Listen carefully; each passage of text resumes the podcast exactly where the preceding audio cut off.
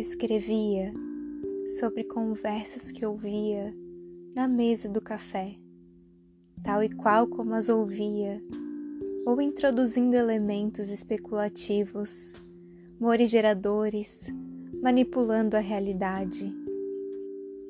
Eu não aguentava a vida, estava metida num jogo que me via obrigada a jogar sem lhe ver o fim. Por isso escrevia Estou aqui sentada e entornei parte do café no pires. Podia viver sem o David e fantasiar.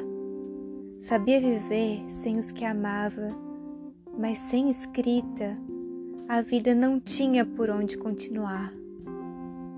A estrada acabava, o ruído colossal das marés de setembro nas praias da comporta esvaziava-se sem escrita, não havia uma casa onde chegar.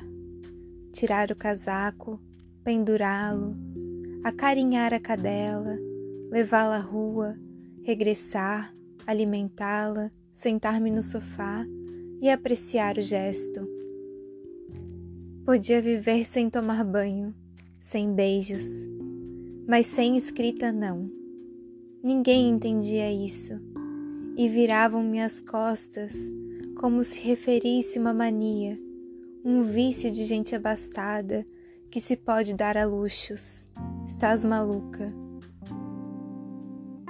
Trecho do livro A Gorda, de Isabela Figueiredo.